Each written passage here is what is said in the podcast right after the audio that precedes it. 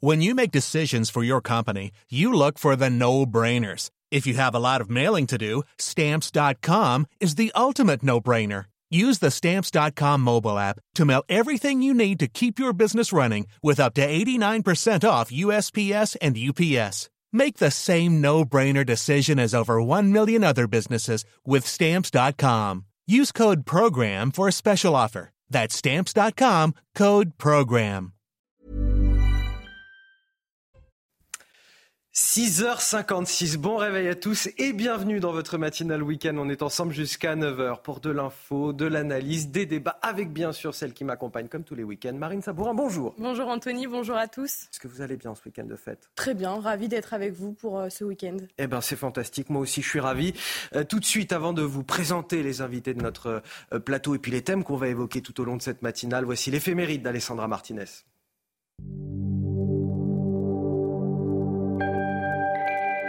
Chers amis, bonjour. Nous souhaitons aujourd'hui une très bonne fête à tous les Armands et toutes les Armandes qui nous regardent. L'origine de ce prénom ne prédispose pas celui ou celle qui le porte à devenir saint, puisqu'en allemand, Hartmann signifie homme dur. Dur Armand ne le fut pas, mais ferme, oui. Il est né en Haute-Bavière vers 1090. Il est élevé chez les moines et il se destine à la prêtrise. L'évêque de Salzbourg lui confie très vite des missions sensibles. Il est chargé de réformer le clergé local. Cette tâche, il va l'accomplir avec efficacité. Armand a l'esprit organisé, il sait faire preuve d'autorité. Sa seule ambition est de servir. Comme souvent chez les figures d'autorité de l'Église, son tempérament se double d'une grande attention pour les plus petits. C'est ainsi qu'Armand fut le fondateur d'un hospice pour les pèlerins pauvres. Sa réputation grandit, on le retrouve au cœur des négociations qui visent à mettre fin au conflit qui oppose le pape Alexandre Ier à l'empereur Frédéric Barberousse. Il meurt en 1164, respecté de tous. Alors que nous allons célébrer demain la vigile de Noël, je vous laisse avec cette antienne du jour. Ô Emmanuel, notre roi, toi l'attendu des nations et leur sauveur, viens nous sauver. C'est tout pour aujourd'hui. À demain, chers amis. Ciao. Sur l'excellent plateau de cette matinale week-end, vous pourrez retrouver Vincent Roy aujourd'hui. Bonjour. Bonjour Vincent. euh, Anthony. Alors Vincent, je le rappelle, journaliste et écrivain, c'est très important de le préciser parce que bientôt, dans toutes les bonnes librairies, vous pourrez trouver le livre de Vincent, Retour à Kensington, un roman aux éditions du Cherche Midi. Voilà, je le signale, ce sera à partir du 25 janvier. encore. 25 janvier en librairie, oui, absolument. Voilà, donc si vous avez un cadeau de Noël en retard à faire, vous pourrez toujours courir en librairie Oh pour bah, l'acheter. remarquez, il y en a qui, qui en profitent tout de suite parce que j'avais acheté ce magnifique collier à, à Marine Le Sabourin. collier de Marine Sabourin. Je lui avais dit, je lui avais dit surtout pas ouvrir le paquet avant Voilà. Elle n'a voilà. pas pu résister. Elle a- voilà. elle a pas tenu, Alors, elle l'a porté aujourd'hui. qu'elle le porte ce matin. Et ça lui va merveilleusement Ah, bien, merveilleusement. comme à peu près tous ses colliers. On est bien d'accord. Face à vous ce matin, l'excellent Michel Thau. Bonjour, cher On Anthony. rejoint également Bonjour. euh, fondateur du site Opinion International. Si je dois encore le préciser, les gens le savent, mais bon, c'est toujours bien de le rappeler. Vous allez commenter avec moi toute l'actualité euh, tout au long de cette euh, matinale. Avant de poursuivre, peut-être un point sur la météo de, de votre samedi avec Karine Durand. La météo avec Groupe Verlaine. Isolation, photovoltaïque et pompe à chaleur pour une rénovation globale. Groupeverlaine.com. Et malheureusement, Karine, aujourd'hui, c'est nuage, nuage, nuage.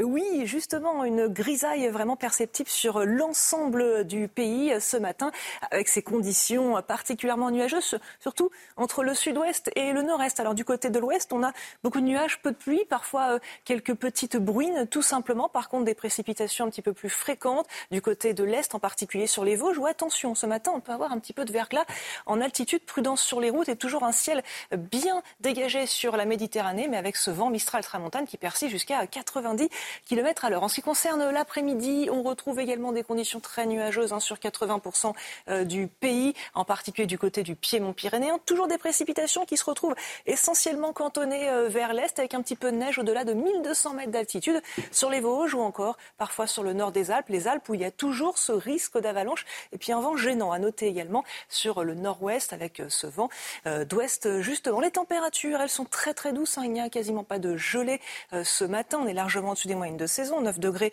à Paris, jusqu'à 13 pour Perpignan, un minimum de 4 à Grenoble.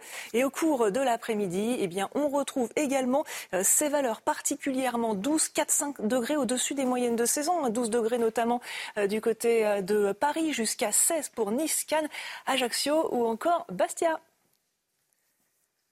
C'était la météo avec Groupe Verlaine. Isolation, photovoltaïque et pompe à chaleur pour une rénovation globale. Groupeverlaine.com et bonjour à tous, bon réveil dans la matinale week-end. À la une de votre journal de 7 heures, les députés de la NUPES saisissent le Conseil constitutionnel contre la loi immigration. Il devrait être auditionné début janvier. Quelles sont les mesures qui pourraient être censurées par les sages? On fait le point dans ce journal. La droite a changé, elle est à l'offensive. Éric Ciotti qui capitalise sur le succès des LR dans son bras de fer avec le gouvernement sur la loi immigration. Ce que nous avons fait sur le régalien, nous le ferons sur l'économie. Le patron des LR semble avoir le moral et il l'affiche ce matin dans le Figaro, un entretien qu'on verra dans le détail avec Corentin Brio sur ce plateau. Ce sont essentiellement des hommes plutôt jeunes et de nationalité étrangère. Dans quelques instants, vous décrypte les derniers chiffres du ministère de l'Intérieur, les chiffres de l'insécurité dans les transports en commun d'Île-de-France. Et tout d'abord, hier soir, les députés de gauche ont officiellement saisi le Conseil constitutionnel sur la loi immigration. Ils contestent la totalité du texte et dénoncent un nombre record d'articles contraires aux principes de la Constitution. Ils devraient être auditionnés, je le disais, début janvier pour présenter leurs arguments. Les sages ont un mois pour statuer sur la question. Oui, le chef de l'État euh, Emmanuel Macron a lui aussi annoncé saisir le Conseil constitutionnel cette semaine. Quota d'immigration, allocation, droit du sol. Quelles sont les mesures qui pourraient être censurées? On fait le point avec Michael Dos Santos. Quelques minutes avant le vote de la loi immigration par les sénateurs, Gérald Darmanin avait annoncé la couleur. Des mesures sont manifestement et clairement contraires à la Constitution. Le travail du Conseil constitutionnel fera son office. Une trentaine de mesures de la loi immigration pourraient être censurées par le Conseil constitutionnel. La première, celle qui concerne les conditions d'accès aux prestations sociales comme l'aide au logement ou encore les allocations familiales. L'obligation pour des étrangers extracommunautaires sans travail de résider en France pendant au moins cinq ans pourrait s'apparenter à une forme de préférence nationale et donc à une rupture d'égalité. Le durcissement du regroupement familial pourrait également être considéré par le Conseil des sages comme contraire aux principes fondamentaux qui visent à protéger les familles, qu'elles soient françaises ou étrangères. En début de semaine, Elisabeth Borne s'était interrogée sur l'une des nouvelles règles du regroupement familial, l'obligation pour les proches du demandeur de maîtriser la langue française. Il est prévu que si vous épousez demain un Canadien ou un Japonais, il ne peut pas rejoindre la France s'il ne parle pas bien français. On va interroger le Conseil constitutionnel. Enfin, le rétablissement du délit de séjour irrégulier ou encore les restrictions du droit du sol pourraient également constituer des cavaliers législatifs, des mesures considérées sans rapport avec la loi immigration. Alors, à votre avis, est-ce qu'on risque d'avoir cette loi immigration finalement désossée par le Conseil constitutionnel? Est-ce que cela risque d'atteindre son efficacité, si toutefois vous la trouviez déjà efficace Michel Taube? je ne suis pas certain que le Conseil constitutionnel forcément envie d'aller contre le législateur, mais en tous les cas, s'il... Euh, ah, le gouvernement espère quand même que certaines mesures seraient censurées. c'est un autre euh. problème qui est d'ailleurs proprement scandaleux, d'avoir effectivement un gouvernement qui, qui, participe, une majorité gouvernementale qui vote une loi dont il considère que les mesures sont anticonstitutionnelles, l'effet est désastreux sur l'opinion publique. Et encore une fois, on se demande pourquoi il les, ont votés. Mais quant au Conseil constitutionnel, euh, si le Conseil était amené à, censurer plusieurs des dispositions, on parle d'une trentaine, même s'il y en a 10 ou 15, euh, cela renforcerait la position de ceux, notamment chez les LR ou au Rassemblement national, qui demandent un référendum sur l'immigration. Parce que s'il faut modifier la Constitution pour pouvoir durcir les mesures euh, de gestion migratoire comme le souhaitent les Français, eh ben c'est ce qu'il faudrait faire. Mais Emmanuel Macron l'a écarté. Donc il est dans une impasse, une impasse dans l'impasse. LR a un peu pris le pouvoir sur la Macronie, mais bien au-delà de cela, on voit bien que le président de la République, à part de commenter l'actualité sur les plateaux de télévision, euh, n'a quasiment plus de marge de manœuvre euh, efficace et, et ample face à des situations pourtant si difficiles. Vincent Roy. Bah, admettons que j'ai un esprit, ce qui à Dieu ne plaise, euh, un esprit particulièrement pervers.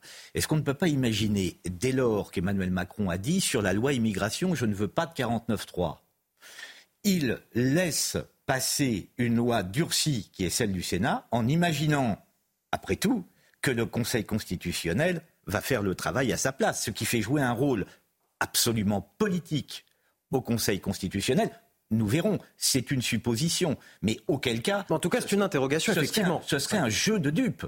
Hein, ce serait un jeu de dupes, c'est-à-dire qu'il aurait laissé tout faire pour qu'à la fin, toute la loi soit enfin une grosse partie de la loi, les points forts à tout le moins, les conditions d'accès aux prestations sociales, le regroupement familial, comme on l'a dit, la remise en cause du, délit de séjour irrégulier soit détricotés. Et, auquel cas, encore une fois, je le dis, ce serait véritablement un jeu de dupes. Mais, mais c'est un jeu de dupes, cher Vincent. C'est un jeu de dupes. Parce, avec ironie, bien parce entendu. Que quand bien même le Conseil constitutionnel validerait l'ensemble des dispositions de la loi, enfin, ce sont des mesurettes. Oui. On a 80 mesurettes euh, de gestion des flux migratoires qui ne vont pas. Non, pas de gestion des flux, justement. on a des mesurettes. de léger freinage euh, des flux migratoires qui ont considérablement augmenté depuis maintenant euh, plus de 10 ans et qui ne seront pas, encore une fois, à peine freinés. Pour, moi, la mesure symbolique dont on fait toute une histoire, c'est sur le regroupement familial, de, décaler de 18 à 24 mois la possibilité de regroupement familial et de demander une bonne maîtrise du français. Enfin, franchement, c'est très marginal, euh, alors que euh, le regroupement familial fait partie des, causes principales d'augmentation de, de, l'immigration. Donc, c'est un jeu de dupes parce qu'au final, la loi n'est pas utile. Et ensuite, c'est un jeu de dupes parce qu'au niveau des institutions, je trouve que celles-ci sortent affaiblissent, affaiblies, excusez-moi, de ce faux débat euh, à l'Assemblée nationale et au Parlement, parce qu'encore une fois, les uns considèrent qu'ils votent des lois, des dispositions qui ne sont pas conforme à la Constitution. Les autres veulent un référendum, mais le chef de l'État... Beaucoup de postures, beaucoup de postures finalement, et, on, compte sur le jeu institutionnel pour, euh, finalement décanter tout ça. une grande impasse euh, politique au final face à un, il y en a, Il y en a, vous l'aurez remarqué, qui euh, crient déjà victoire. Ce sont les LR. Oui, LR, eux, triomphalisme, triomphalisme un peu de, de, très bien, on va en parler. Euh, ragaillardi, en tout cas en apparence, euh, sur le vote de cette loi. Pour l'essentiel du texte, ce sont quand même leurs mesures qui ont été euh, finalement choisies. Et très clairement, Éric Ciotti entend capitaliser là-dessus. La droite a changé, elle est à l'offensive, dit-il. C'est ce qu'il affirme ce matin dans les colonnes du Figaro, le patron des LR qui se félicite d'avoir donné aux Français un texte utile. On va décrypter ça ce matin avec vous, Corentin Brio. Corentin, qu'est-ce qu'il faut retenir de son interview? Le chef des Républicains l'a rappelé ce matin, il se félicite de cette loi immigration votée cette semaine à l'Assemblée nationale un accomplissement possible. Il le martèle, grâce aux républicains, nous avons donné aux Français un texte utile qui améliore les dispositifs existants pour mieux lutter contre l'immigration illégale et les flux migratoires. Ce texte, nous le devons au LR, aussi bien au Sénat qu'à l'Assemblée nationale. Éric Ciotti, très critique envers le gouvernement, n'a évidemment pas manqué de critiquer une nouvelle fois le président de la République et Gérald Darmanin, le ministre de l'Intérieur, qui est à l'origine du projet de loi de l'immigration. Il en profite pour faire un bilan rapide des deux mandatures du président et il annonce un naufrage. Le en même temps nous a conduit jusqu'à l'explosion de l'insécurité, à des records migratoires. Le quoi qu'il en coûte nous a amené à financer par l'impôt et les taxes une montagne de dettes. Ces deux slogans fondateurs du macronisme n'apportent rien de bon à notre démocratie. Et donc, avec cette loi immigration, qu'il désigne comme un texte courageux et sa vision actuelle du pouvoir en place, eh bien, Éric Ciotti veut placer désormais les Républicains non plus comme une opposition, mais bel et bien comme une alternance.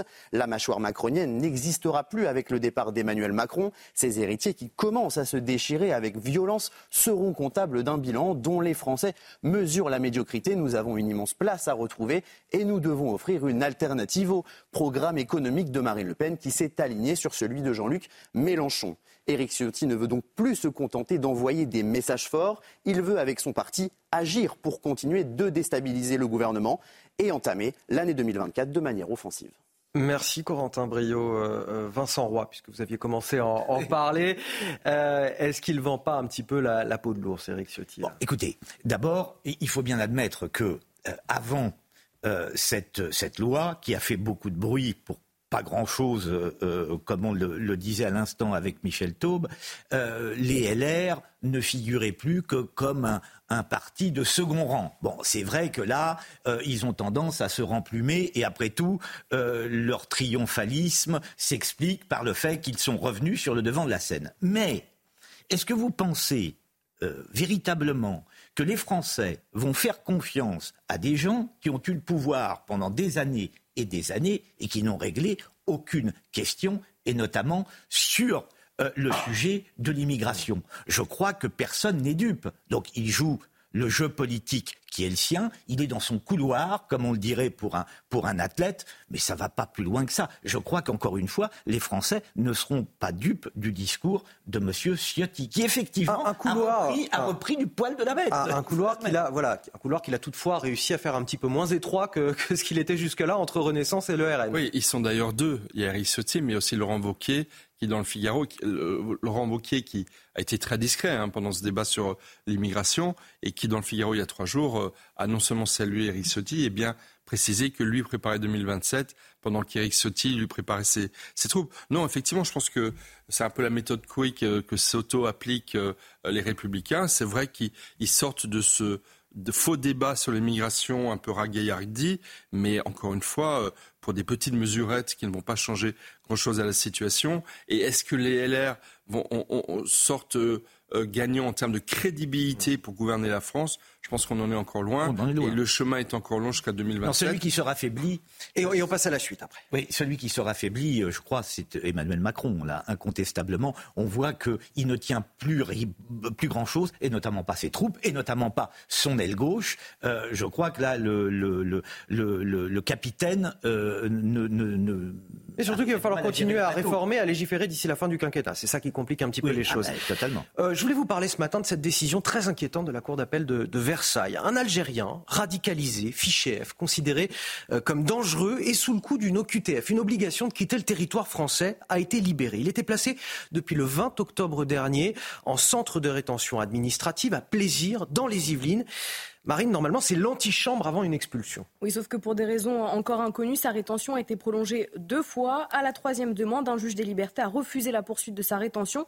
Il est désormais assigné à résidence, une décision qui interroge. Écoutez Georges Fenech, ancien magistrat. On peut se poser la question de savoir pourquoi cet individu euh, n'a toujours pas été expulsé.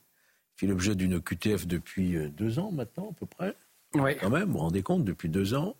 Il est, passé, il est placé en centre de rétention administrative, prolongation, prolongation. On peut imaginer que le juge a considéré que ce délai de rétention s'éternisait trop, que le, pouvoir exécutif, en espèce de mise à l'Intérieur, devrait faire exécuter cette mesure euh, d'expulsion. Et on se retrouve devant l'impuissance, à nouveau, euh, des pouvoirs publics pour euh, expulser. Allez expliquer ça aux Français qui nous écoutent ce matin. La justice qui protège finalement un, homme qui est dangereux pour le pays en empêchant la prolongation de sa rétention en, centre de rétention administrative. Et ce que n'importe qui entend aujourd'hui, c'est que finalement, la justice administrative se retourne contre nous. Absolument. Et ceci au lendemain de la, du vote d'une loi sur l'immigration. Et c'est là, à mon avis, qu'il euh, y a un choc dans, et une émotion fort légitime pour nos concitoyens c'est parce qu'encore une fois, je pense que la loi qui vient d'être votée ne changera rien à ce genre de situation. Alors pourquoi euh, cette personne dangereuse est-elle remise en liberté? J'imagine que l'Algérie n'a pas dû accepter de délivrer. Alors ça, c'est le point d'interrogation. Mais ça pose effectivement un problème. C'est qu'à la base, ça a été prolongé deux fois, sa rétention. Oui. Une troisième fois, ça a été refusé, manifestement parce que cet homme n'a pas été expulsé, n'a pas pu être expulsé. Le nombre, nombre d'obligations de quitter le territoire qui ne sont pas suivies des faits parce que les pays d'origine de ces personnes refusent euh, de les accueillir, il est considérable. Et encore une fois, je pense que la loi qui vient d'être votée ne changera quasiment rien à cette donne qui est absolument majeure parce que notamment les attentats terroristes dont nous sommes victimes sur le sol français sont souvent le fait de personnes évidemment radicalisées et c'est là que, que les Français, c'est une des principales raisons pour lesquelles les Français sont devenus très très durs quant à l'appréciation de la politique migratoire que nous devrions adopter dans notre pays et on en est malheureusement très loin. C'est ça l'angle mort de notre loi immigration, c'est exactement cette situation-là à laquelle on est confronté, quelqu'un qu'on ne peut pas expulser et qui est remis en liberté. Vous avez là un exemple extrêmement clair la loi ne s'adresse pas au cas à ce cas-là et aux cas les plus, euh, problématiques. Euh, vous voyez bien qu'elle est incapable, encore une fois, de régler ce type de cas. Donc on a fait tout un... Mais alors vraiment, ça a été une semaine de pataquès autour de cette loi dans laquelle, effectivement, il n'y a pas grand-chose. En tous les cas, pas l'essentiel, pas ce qui peut, à toute force, protéger les Français de ce type d'individus. C'est ça qui est dramatique. Et je rappelle qu'au lendemain de l'attentat d'Arras, Gérald Darmanin avait dit qu'on allait expulser systématiquement tout étranger considéré comme dangereux par les renseignements. Du discours. Du discours. Oui, c'est encore une fois de la communication. C'est bien dommage. Le rappel de l'actualité Marine Sabourin à 7h15 sur CNews. Cinq personnes interpellées euh, en Meurthe et Moselle. Elles sont soupçonnées d'être en lien avec la mouvance islamiste. Toutes ont été placées en garde à vue par les services de renseignement dans le cadre d'une enquête ouverte pour association de malfaiteurs terroristes criminels. Elles sont soupçonnées de la préparation d'un ou plusieurs crimes d'atteinte aux personnes. Un avion qui devait relier Dubaï au Nicaragua a été immobilisé jeudi par les autorités françaises sur le tarmac d'un aéroport de la Marne. Deux passagers ont été placés en garde à vue soupçonnés de traître d'êtres humains. Après un signalement anonyme, cet Airbus A340 avait à son bord plus de 300 individus d'origine indienne. Un dispositif de gendarmerie empêchait encore hier soir l'accès à l'aéroport. Et puis à Londres, une œuvre d'art sur un panneau de signalisation a disparu tout juste après avoir été revendiquée par le célèbre artiste Banksy. L'œuvre représentait trois aéronefs qui semblaient être des drones de combat sur un panneau stop. Le panneau a été démonté et emporté par un homme qui est parti en courant selon des vidéos de la scène filmée par des témoins. Oui, bon, ça fallait s'y attendre. Hein. Le Banksy volé sur ah un panneau de signalisation, ah, ça, ça, vaut cher. Hein, Banksy affole euh, l'écouteur. Absolument. Des fêtes de fin d'année sous haute surveillance. Gérald Darmanin appelle les préfets à l'extrême vigilance lors des fêtes de fin d'année. Oui, le ministre de l'Intérieur rappelle le niveau très élevé de la menace terroriste qui continue de peser en France, ainsi que la persistance des tensions au plan international, en particulier dans le cadre du conflit israélo-palestinien, qui exige donc le maintien d'une extrême vigilance. Pour rappel, la France est en urgence attentat depuis l'attaque contre le professeur Dominique Bernard le 13 octobre dernier à Arras. Je vous en parlais en titre, la délinquance dans les transports en commun d'Île-de-France. Quel est le profil des mises en cause Selon les derniers chiffres du ministère de l'Intérieur, 69% d'entre eux sont de nationalité étrangère, essentiellement des hommes. Les détails avec Célia Barotte du service police-justice de CNews. Dans les transports en commun, les voyageurs sont la cible de jeunes délinquants étrangers. En 2022, en Ile-de-France, ce sont près de 65 000 usagers qui ont été victimes de vols, plus de 5 000 de vols avec violence et 3 433 de coups et blessures volontaires. À 87%, les auteurs délinquants sont des hommes et près de 30% d'entre eux sont mineurs. 41% ont moins de 30 ans. Si les victimes sont à plus de la moitié françaises, en Ile-de-France, sur les 7450 personnes mises en cause pour vol et violence, 69% sont de nationalité étrangère, dont une grande partie vient du Maghreb ou encore d'autres pays d'Afrique. Minoritaires dans les outrages et coups et blessures volontaires, la part des délinquants étrangers est de 62% pour les violences sexuelles et 92% pour les vols sans violence. Selon le ministère de l'Intérieur, cette surreprésentation de mineurs étrangers dans les transports en commun semble liée au moins en partie à l'existence de filières de criminalité organisée. Vincent Roy, vous vouliez commenter Non, je, veux simplement commenter une chose. Vous savez, on a passé des années à ne pas vouloir relier immigration et délinquance. Voilà, les chiffres parlent. Oui, là, là, ils sont absolument clairs et sans ambiguïté. C'est implacable. Donc toute cette gauche qui n'arrête pas de nous répéter qu'il ne faut pas faire d'amalgame, de lien entre immigration et délinquance, encore une fois, on nous a raconté n'importe quoi. Les chiffres, là, se révèlent d'eux-mêmes. Les Français les voient, c'est clair, net, précis. Dommage. Les, fichiers S, les radicalisés, c'est la première source d'inquiétude et de colère des Français. Et ensuite, les violences dans les transports, dont les chiffres sont extrêmement éloquents et qui ont augmenté ces dernières années et qui, encore une fois, causent une très grande inquiétude à nos concitoyens. Allez, au Proche-Orient, on a appris ces dernières heures la mort d'un otage israélo-américain de 73 ans. Il avait été enlevé le 7 octobre dernier dans le kibbutz de Niroz. L'armée israélienne fait également état de deux soldats tués dans les combats ce vendredi dans la bande de Gaza. Mais dans le même temps, à New York, le Conseil de sécurité de l'ONU vient d'exiger l'acheminement à grande échelle de l'aide humanitaire à Gaza sans appeler à un cessez-le-feu. La résolution a été adoptée par 13 voix pour et 2 abstentions. Nous retrouvons Antoine Estève et Stéphanie Rouquet depuis Tel Aviv. Antoine, l'ONU demande également la libération inconditionnelle des otages. C'est un nouvel espoir pour les familles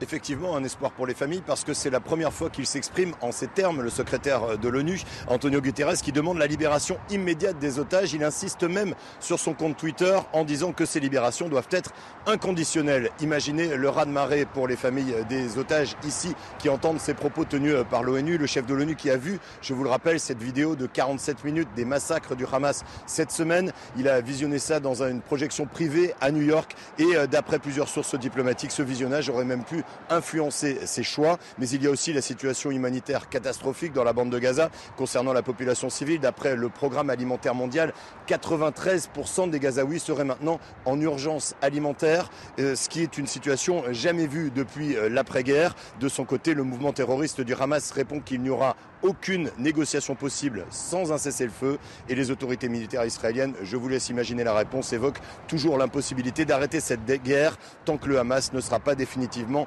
éliminé. Sur le terrain de la guerre, justement, eh bien, les combats font rage dans la bande de Gaza en ce moment. Dans ces dernières frappes sur les immeubles des chefs du mouvement terroriste, euh, l'armée israélienne a retrouvé dans les décombres la pièce d'identité du chef militaire du Hamas, Mohamed Deif. Nos envoyés spéciaux, Antoine Estève et Stéphanie Rouki en direct de Tel Aviv. Merci à tous les deux.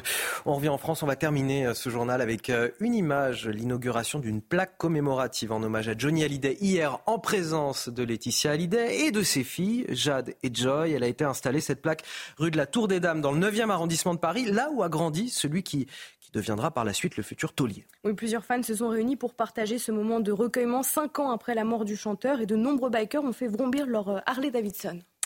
Alors c'est peut-être une belle idée de, cadeau ou de visite euh, à quelques heures des fêtes et pendant les vacances euh, de Noël et du Nouvel An. On en profite ce matin pour vous partager une exposition consacrée à Johnny Hallyday. Oui, dans un espace de 3000 mètres carrés en forme de euh, guitare, les fans, comme les curieux, peuvent découvrir l'univers du taulier dans une exposition événement qui a ouvert ses portes hier. Une découverte à 360 degrés dès l'enfance du chanteur et jusqu'au sommet de sa carrière. Un voyage inédit raconté par Augustin Donadieu. 25 guitares, 50 costumes et même une reconstitution du bureau de Johnny Hallyday, venu tout droit de sa villa de Marne-la-Coquette. Des pièces inédites dans un espace immersif où les spectateurs sont plongés dans la vie intime du taulier dès son enfance parisienne et notamment dans sa chambre d'adolescent. Ce qu'il faut retirer de, de cette exposition, c'est qu'on permet aux gens de rentrer dans l'intimité de Johnny. Des choses qu'ils n'ont jamais vues, qu'ils n'ont jamais vues de lui, euh, rentrer dans son bureau, rentrer dans sa salle de cinéma. Passé la nostalgie, l'exposition promène les spectateurs au cœur d'un itinéraire divisé en douze thèmes, du cinéma à sa passion pour les États-Unis, en passant par l'amour et la solitude. Cette exposition s'adresse aux fans et aussi aux gens qui ont, ont entendu Johnny, le connaissent à peine, mais vont découvrir mille facettes qu'ils ignorent. Du spectacle, ses entrées en scène légendaires et ses images de show inégalables. Il fallait bien ça pour le taulier.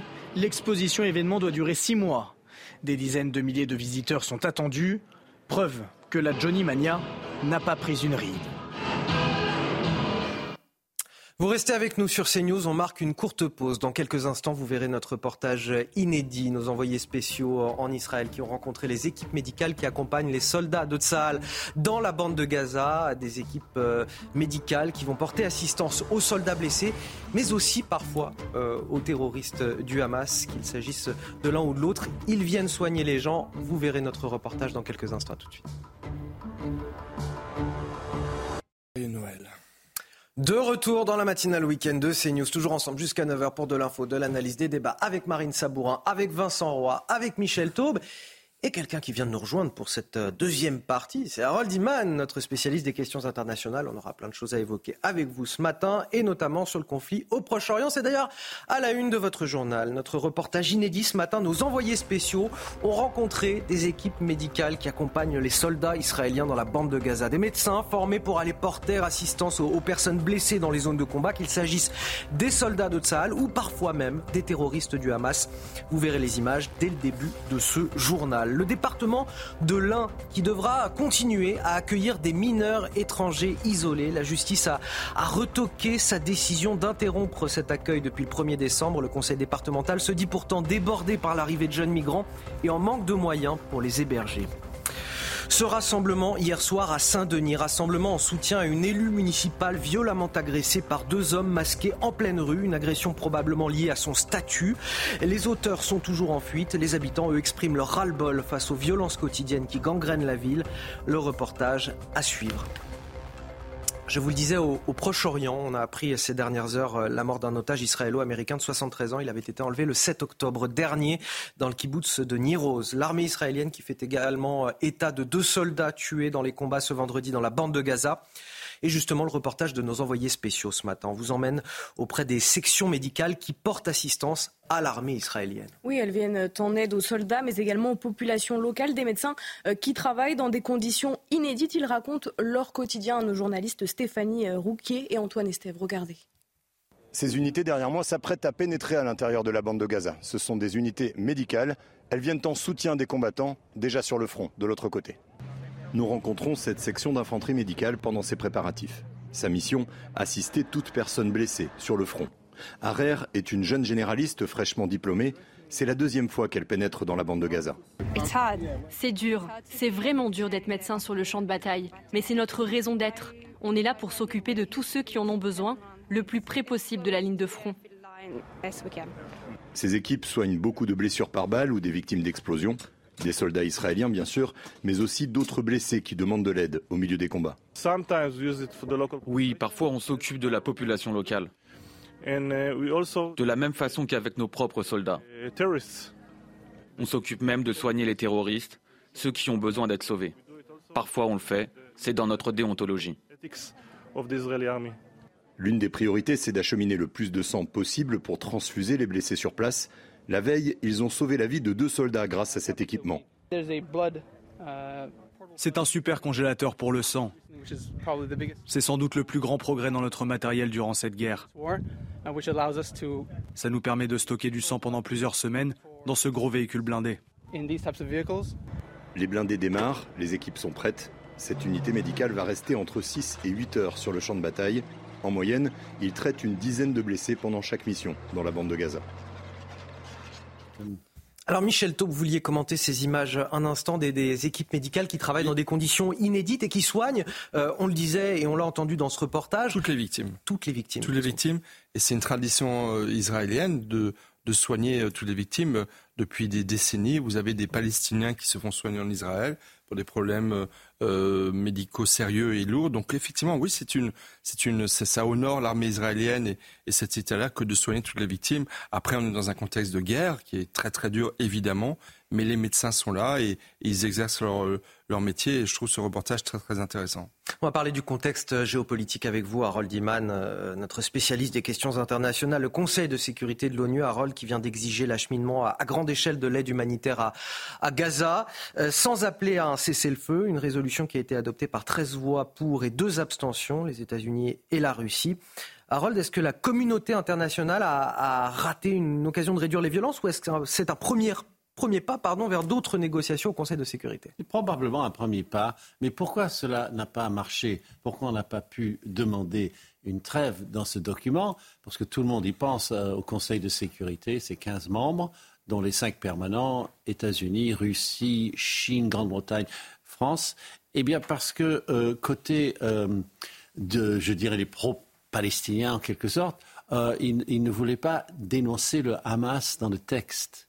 Et donc les États-Unis ont dit, tant que vous, et d'autres hein, ont soutenu, tant que vous ne dénoncez pas euh, le Hamas dans le texte comme étant euh, une organisation terroriste qui a commis des, actes euh, impardonnables, on, on, ne va pas demander une trêve. Et puis les autres n'ont pas voulu juste parler du Hamas dans le texte. Donc on a, on a édulcoré le texte de ce problème et il ne reste que l'aide humanitaire. L'aide humanitaire ne sera livrable que s'il y a une espèce de trêve de fête. Donc, quelque part, on a introduit l'idée d'une trêve sans qu'il dise son nom. Et on est bon pour euh, un deuxième round où là, on ira chercher vraiment une terminologie nouvelle pour condamner le Hamas et imposer une trêve qui pourrait mener à un cessez-le-feu. Mais voilà, c'était une espèce de cadeau de Noël qu'ils ont fait à l'ONU. Ils sont assez sensibles à ce genre de choses. Merci Harold Iman. Michel. L'ONU, dont les résolutions de toute façon ne servent pas à grand chose parce qu'elles ne sont quasiment jamais, euh, appliquées, mais quand même euh, qu'il ait fallu deux mois pour que le, les Nations Unies demandent la libération inconditionnelle des otages, pardon, deux mois, plus de deux mois, beaucoup plus que deux mois, qu'il ait fallu autant de temps pour que M. Guterres euh, euh, visionne les images d'horreur de ce crime contre l'humanité du 7 octobre. Le Parlement français les avait visionnées il y a déjà un mois et demi. C'est quand même fort de café. Donc effectivement, il y a une, demande d'aide humanitaire, mais il y a aussi une reconnaissance de l'impérieuse nécessité, de l'urgence absolue de libérer les otages comme condition préalable à tout euh, effort vers la paix ou vers une trêve ou vers un cessez-le-feu. C'est la condition de base et enfin l'ONU le reconnaît, le reconnaît, il en a fallu du temps. Vincent Roy. Vous expliquez très bien, cher Michel, le discrédit que doit aujourd'hui supporter l'ONU. C'est avec ce type de comportement que euh, chaque jour euh, l'ONU se discrédite, et notamment, euh, pour ce qui est d'Israël. Les résolutions contre Israël pleuvent. là, pour une fois, voilà, l'ONU se comporte bien, avec tellement de retard. Allez, plus d'un millier de personnes réunies à Paris hier euh, contre la loi immigration l'appel de collectifs de sans-papiers euh, et de la marche des solidarités. Une manifestation qui a relié la, place de la République à la place du Châtelet. Euh, parmi les personnes présentes, les organisations présentes, des syndicats tels que Force ouvrière, et puis des membres de la France insoumise comme Éric Coquerel, député LFI et, président de, de, la commission des lois. Darmanin ne fera pas sa loi, c'est ce que scandaient hier les manifestants, des manifestants qui réclamaient la régularisation de tous les sans-papiers. Et puis 32 départements de gauche qui entrent en conflit ouvert avec euh, l'État euh, sur l'application de cette loi immigration. Une mesure qui bloque euh, le durcissement des conditions d'accès à la location personnalisée d'autonomie pour les étrangers. La loi s'impose à tous, surtout quand on est élu par le peuple français. C'est ce que déclarait cette semaine le ministre Bruno Le Maire sur notre antenne, qui a longuement fustigé cette fronde des élus de gauche.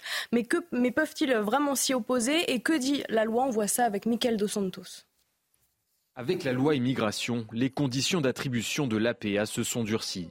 Désormais, pour bénéficier de cette allocation versée par les départements et destinée aux personnes de plus de 60 ans en perte d'autonomie, les travailleurs extracommunautaires devront résider au minimum 30 mois sur le territoire, 5 ans pour ceux qui sont sans emploi. Ces nouvelles règles, 32 départements dirigés par la gauche s'y opposent. Parmi les frondeurs, Paris et sa mère, Anne Hidalgo. Le tri, c'est-à-dire la préférence nationale ne sont pas compatibles avec euh, l'état de droit dans lequel nous sommes. Nous allons saisir le Conseil constitutionnel. Si le Conseil constitutionnel venait à valider le texte sur l'APA de la loi immigration, certains départements comme la Seine-Saint-Denis menacent de créer une allocation identique au niveau local. Un bouclier décrit comme républicain, a priori voué à l'échec un citoyen euh, ou même le préfet peuvent exercer un recours euh, devant le juge administratif. En principe, le juge ben, annulera l'acte contraire à la loi. D'appeler au non-respect d'une loi votée par le Parlement, c'est de nature à engager leur responsabilité pénale d'élus qui refusent d'appliquer la loi. Avant d'en arriver là, le Conseil constitutionnel saisi par Emmanuel Macron pourrait également décider de censurer les nouvelles conditions d'attribution de l'APA pour rupture d'égalité. Un scénario rêvé par les élus de gauche et qui mettrait fin à toutes les spéculations. Alors on a Eric Ciotti, hein, le patron des LR, qui a demandé à Elisabeth Borne de se montrer ferme à l'égard des responsables politiques des, départements qui, euh, qui, appellent à cette contestation de la loi immigration, ou en tout cas ne pas l'appliquer euh, dans euh, ce qui concerne l'allocation personnalisée d'autonomie. Ça commence à être inquiétant à partir du moment où on a des départements qui décident de ne pas appliquer les, les lois votées par les députés de la nation. Qui font clairement sécession on peut le dire. J'ajoute que pour ce qui est de Madame Hidalgo, vous avez là déjà depuis, depuis longtemps lorsqu'on observe Madame Hidalgo, mais vous avez quand même un très joli cas d'hystérie. Elle emploie deux termes. Deux termes. Pour, oui, faites attention à l'emploi du mot hystérie quand pour, même. Pour, résister, là je vous renvoie euh, à Charcot ou, à Freud, mais deux termes. Elle emploie le mot de résistance, le premier, mmh. et puis là maintenant elle nous parle de tri voyez, ça, ne, laisse pas de nous faire penser à un certain nombre de choses. Non, tout ça, tout ça est d'une très grande exagération. De toute façon, elle se heurtera euh, à la loi, puisqu'elle sera bien obligée de respecter la loi. Elle, pas, elle ne peut pas se placer hors la loi, même euh, pour des raisons idéologiques. Enfin, tout, tout ça est encore une fois du théâtre. C'est-à-dire qu'on a, on, a un théâtre où des, élus replacent euh, cette loi immigration euh, dans, ou font une métaphore sur un contexte historique qui n'a absolument rien à voir, qui est donc celui de la Seconde Guerre mondiale, puisque c'est ce, que, ce dont vous vouliez parler, Vincent Roy, hein, pour dire les choses clairement. Évidemment, c'est même proprement scandaleux, parce que évidemment, les, les horreurs vécues euh, sous la Seconde Guerre mondiale n'ont strictement rien à voir avec ce qui est la situation d'aujourd'hui. De, après, la gauche est minoritaire au Parlement. Hmm. Elle est très minoritaire au Parlement. C'est d'ailleurs une des leçons euh, je trouve, de ce débat euh, sur, sur l'immigration. Euh, et donc, elle essaye, la gauche, de, de trouver d'autres moyens de bloquer le processus. le Conseil constitutionnel aura largement le dernier mot, parce qu'ensuite, si les dispositions concernant les départements sont adoptées par, par, sont validées par le Conseil constitutionnel, il faudra bien que le département applique la loi, toute la loi et rien que la loi. Cette image que je voulais vous montrer, vous aurez peut-être un mot à dire là-dessus. Euh, le maire écologiste de Bègle, je ne sais pas si vous avez eu l'occasion de voir cette image circuler sur les réseaux sociaux, et vous la voyez là, qui voile la Marianne euh, de sa mairie dans le département de la Gironde, euh, en opposition évidemment à la loi immigration. Clément Rossignol-Puech qui estime que les valeurs de la République sont endeuillées. La Marianne de l'hôtel de ville de Bègle restera couverte jusqu'à la censure de la loi immigration par le Conseil constitutionnel. La ville de Bègle restera une ville d'accueil. Je refuse la préférence nationale a-t-il dit sur Twitter. Est-ce que là aussi ça vous fait réagir Elle est partout, la préférence nationale. L'exception française euh, au, cinéma euh, est la préférence nationale. La préférence nationale, réserver euh, des emplois fonctionnaires aux nationaux, c'est la priorité ou la préférence nationale. Mais là, l'image de la, de la Marianne oui, ça vous choque C'est absolument, c'est absolument ridicule. C'est endeuiller, endeuiller Marianne, c'est cacher Marianne quand le président de la République lui-même vous, vous dit, vous sommes de faire nation. Enfin, écoutez, c'est l'inverse de la nation, ce que je viens de voir. Non, non, moi, c'est vraiment l'image qui me choque profondément. On, ne touche pas ainsi à des, à des symboles, euh, en plus de la voiler ainsi. Enfin, vraiment, je trouve que c'est d'une très grande violence et, je pense que ça, ça va avoir un effet, là encore, de, de renforcer la, la conviction des Français qui sont très très majoritaires, plus de 70% à soutenir les dispositions de la loi euh, dans leur colère face à cette, euh, cette attitude totalement excessive et qui, encore une fois, porte atteinte à un des symboles de la République. Les symboles de la République, le, triptyque liberté, égalité, fraternité ne sont absolument pas remis en cause par cette loi immigration. C'est ça la réalité. Allez, direction l'un. À présent, depuis le 1er décembre, le département avait suspendu euh, l'accueil des mineurs étrangers euh, isolés, mais la justice a, suspendu cette décision, Marine. Oui, le département fait face à une augmentation massive des arrivées euh, des mineurs isolés depuis le début de l'année, et ce, malgré l'ouverture de 150 places, 252 arrivées ont été enregistrées depuis janvier, contre 131 pour l'ensemble de l'année 2022. Le détail avec Godéric B. Les centres d'accueil de l'Ain sont surchargés. Le département dit ne plus avoir la capacité d'héberger les mineurs étrangers non accompagnés. Parmi les 377 places disponibles, 150 ont été ouvertes uniquement cette année. Mais ce n'est pas suffisant. Le nombre d'arrivées de mineurs étrangers non accompagnés a presque doublé par rapport à 2022. Fin novembre, le conseil départemental avait décidé de suspendre l'accueil de nouveaux arrivants pendant au moins trois mois. L'objectif principal de cette décision, c'était de lancer un signal d'alarme et d'alerte sur la rupture de nos dispositifs et sur notre incapacité à un moment à faire face à l'ensemble des, euh, des flux qui se présentent à nous. Malgré tous les efforts, nous n'arrivons plus à accueillir dignement ces jeunes, d'où la nécessité à un moment de dire stop.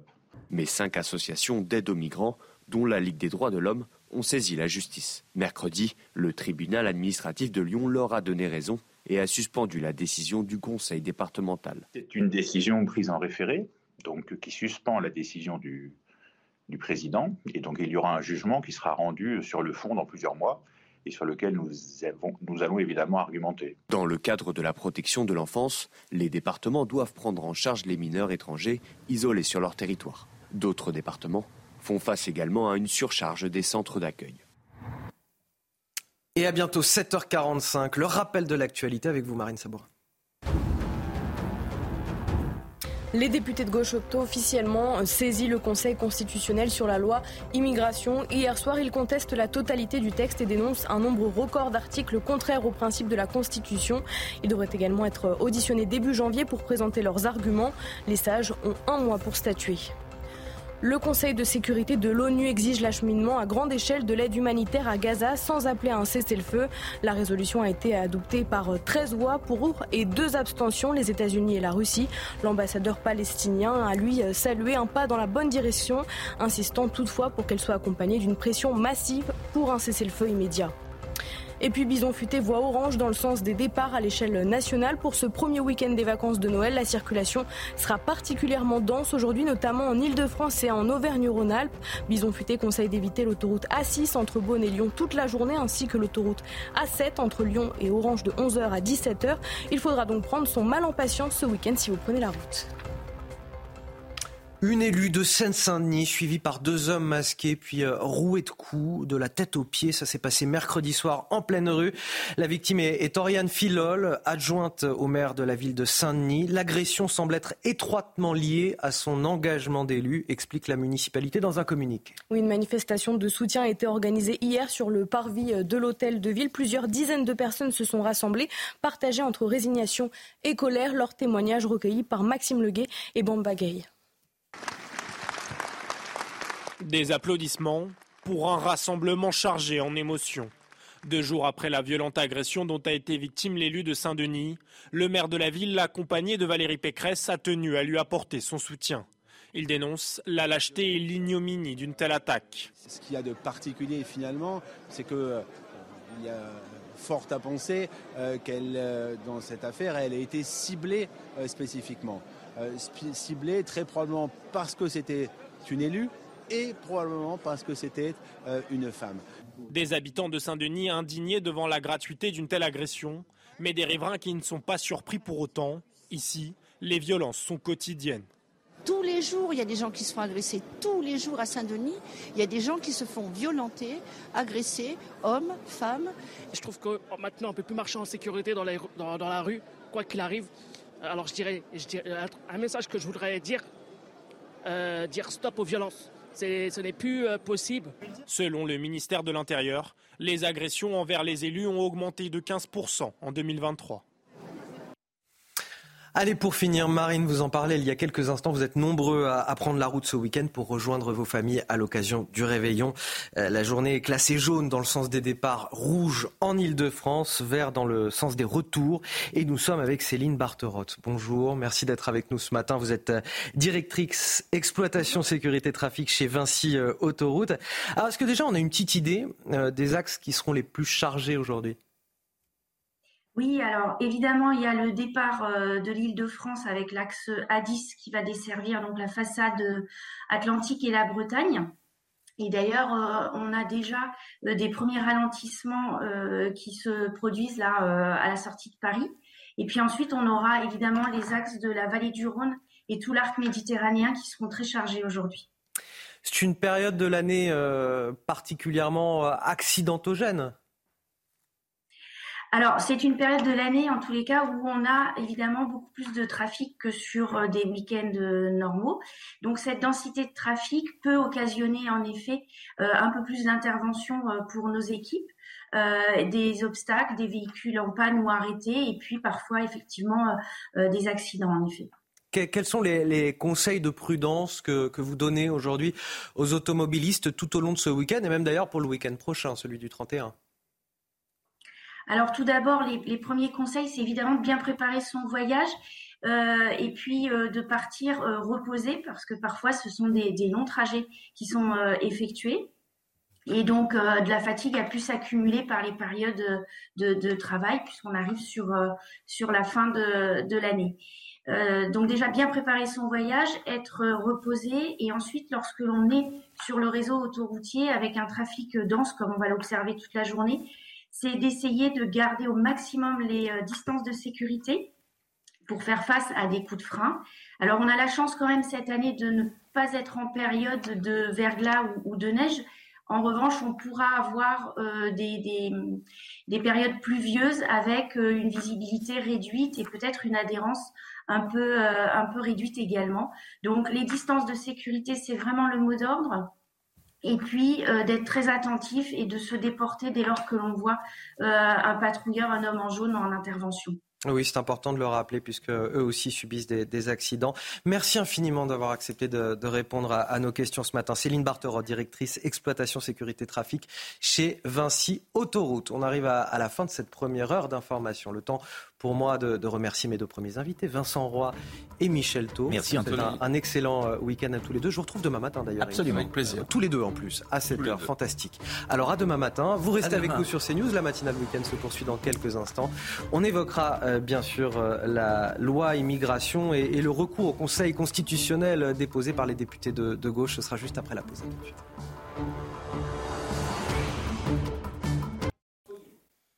De retour sur le plateau de votre matinale week-end, on est ravis de vous accueillir avec Marine Sabourin jusqu'à 9h pour de l'info, de l'analyse, des débats.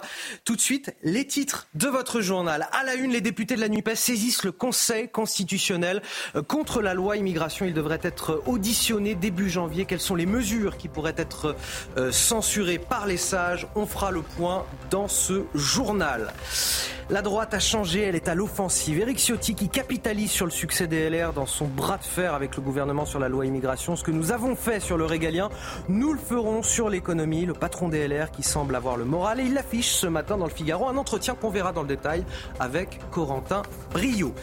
Ce sont essentiellement des hommes plutôt jeunes et de nationalité étrangère. Dans quelques instants, on vous décrypte les derniers chiffres du ministère de l'Intérieur, les chiffres de l'insécurité dans les transports en commun d'Île-de-France. Hier soir, les députés de gauche ont officiellement saisi euh, le Conseil constitutionnel sur la loi immigration. Ils contestent la totalité du texte et dénoncent un nombre record d'articles contraires aux principes de la Constitution. Ils devraient être auditionnés début janvier pour présenter leurs arguments. Les sages marines ont un mois pour statuer. Oui, le chef de l'État Emmanuel Macron a lui aussi annoncé euh, saisir le Conseil constitutionnel cette semaine. Quota d'immigration, allocation, droit du sol. Quelles sont les mesures qui pourraient être censurées? On fait le point avec Michael Dos Santos. Quelques minutes avant le vote de la loi immigration par les sénateurs, Gérald Darmanin avait annoncé la couleur. Des mesures sont manifestement et clairement contraires à la Constitution. Le travail du Conseil constitutionnel fera son office. Une trentaine de mesures de la loi immigration pourraient être censurées par le Conseil constitutionnel. La première, celle qui concerne les conditions d'accès aux prestations sociales comme l'aide au logement ou encore les allocations familiales. L'obligation pour des étrangers extracommunautaires sans travail de résider en France pendant au moins cinq ans pourrait s'apparenter à une forme de préférence nationale et donc à une rupture d'égalité. Le durcissement du regroupement familial pourrait également être considéré par le Conseil des sages comme contraire aux principes fondamentaux qui visent à protéger les familles, qu'elles soient françaises ou étrangères. En début de semaine, Elisabeth Borne s'était interrogée sur l'une des nouvelles règles du regroupement familial l'obligation pour les proches du demandeur de maîtriser la langue française. Il est prévu que si vous épousez demain un Canadien ou un Japonais, il ne peut pas rejoindre la France s'il ne parle pas bien français. On va interroger le Conseil constitutionnel. Enfin, le rétablissement du délit de séjour irrégulier ou encore les restrictions du droit du sol pourraient également constituer des cavaliers législatifs, des mesures considérées sans rapport avec la loi immigration. Pour commenter cette actualité avec moi sur ce plateau, Gabrielle Cluzel, bonjour. Merci d'être avec moi ce matin. Vous êtes euh, euh, directrice de la rédaction de Boulevard Voltaire. Face à vous, Éric Revel. Bonjour. Bonjour, journaliste, ancien directeur général d'LCI. Et merci aussi de m'accompagner euh, ce matin en ce week-end de fête. On va commenter ce sujet et ce recours au Conseil constitutionnel, cette fois de la gauche. Alors, on sait déjà, le chef de l'État, lui aussi, saisit le Conseil constitutionnel concernant cette loi. Est-ce que vous voyez là un risque qu'elle soit désossée? Est-ce que finalement, ça n'arrange pas certains Gabriel Cluzel.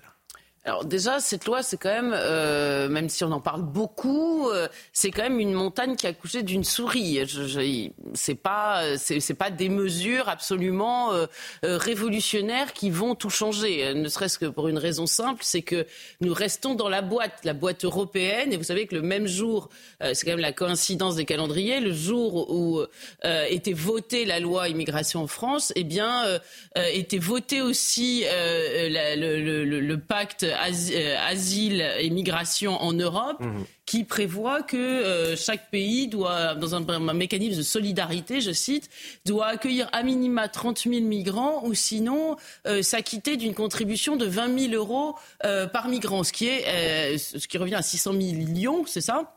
Donc, ce qui est une somme colossale, on voit bien qu'une somme absolument pas du phénomène migratoire, de la, des migrations dans notre pays, et c'est pas cette loi euh, qui va y, changer quelque chose. Mais donc, euh, déjà, elle n'a pas un contenu incroyable, mais euh, ensuite, elle risque d'être rabotée par le Conseil constitutionnel.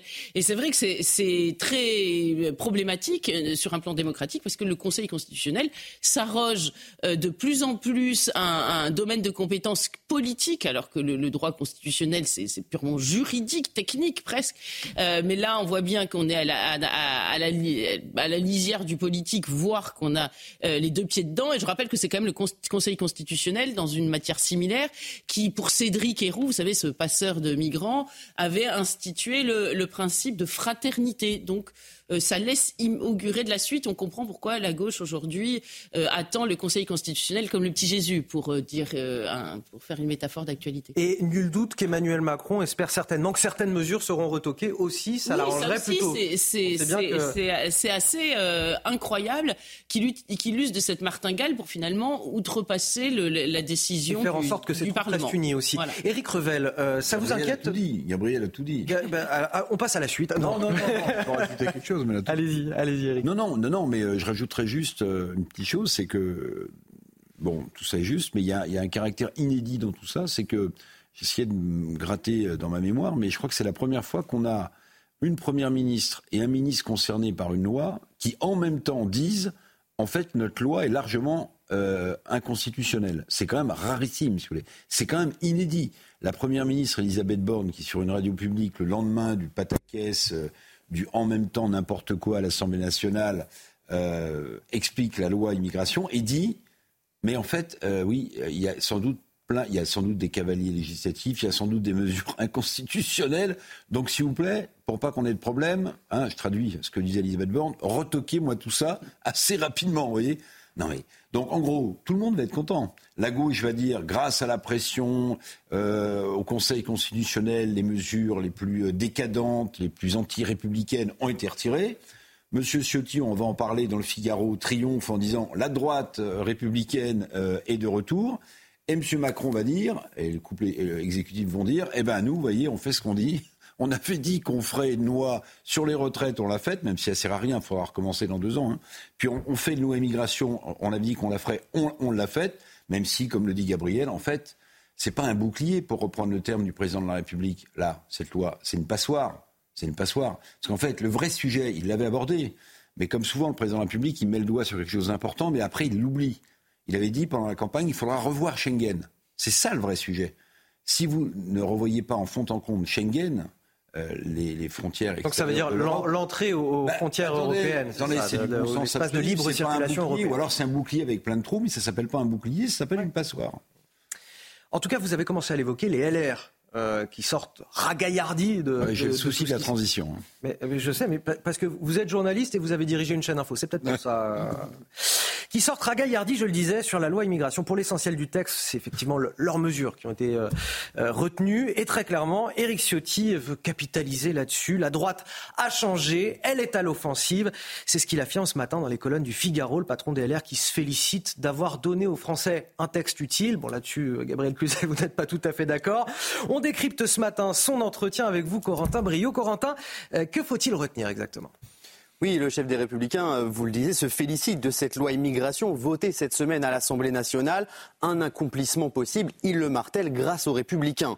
Nous avons donné aux Français un texte utile qui améliore les dispositifs existants pour mieux lutter contre l'immigration illégale et les flux migratoires. Ce texte, nous le devons au LR, aussi bien au Sénat qu'à l'Assemblée nationale. Éric Ciotti, très critique envers le gouvernement, il n'a évidemment pas manqué de critiquer une nouvelle fois le président de la République et le ministre de l'Intérieur, Gérald Darmanin qui est à l'origine du projet de loi immigration. Il en profite pour faire un bilan rapide des deux mandatures du président qui, selon lui, annonce un naufrage. Le en même temps nous a conduit à l'explosion de l'insécurité, à des records migratoires. Le quoi qu'il en coûte nous a amené à financer par l'impôt et les taxes une montagne de dettes. Ces deux slogans fondateurs du macronisme n'apportent rien de bon à notre démocratie. Et donc avec cette loi immigration qu'il désigne comme un texte courageux et sa vision actuelle du pouvoir en place, eh bien Eric Ciotti veut placer désormais les républicains non plus comme une opposition, mais bel et bien comme une alternance. La mâchoire macronienne n'existera plus avec le départ d'Emmanuel Macron. Ses héritiers qui commencent à se déchirer avec violence seront comptables d'un bilan dont les Français mesurent la médiocrité. Nous avons une immense place à retrouver. Éric Ciotti ne veut donc plus se contenter d'envoyer des messages forts. Il veut, avec son parti, agir pour continuer de déstabiliser le gouvernement et entamer l'année 2024 de manière offensive. Merci Corentin, les LR qui sont déjà tout à 2027. Euh, Est-ce que Éric Ciotti vend pas un petit peu la peau de l'ours?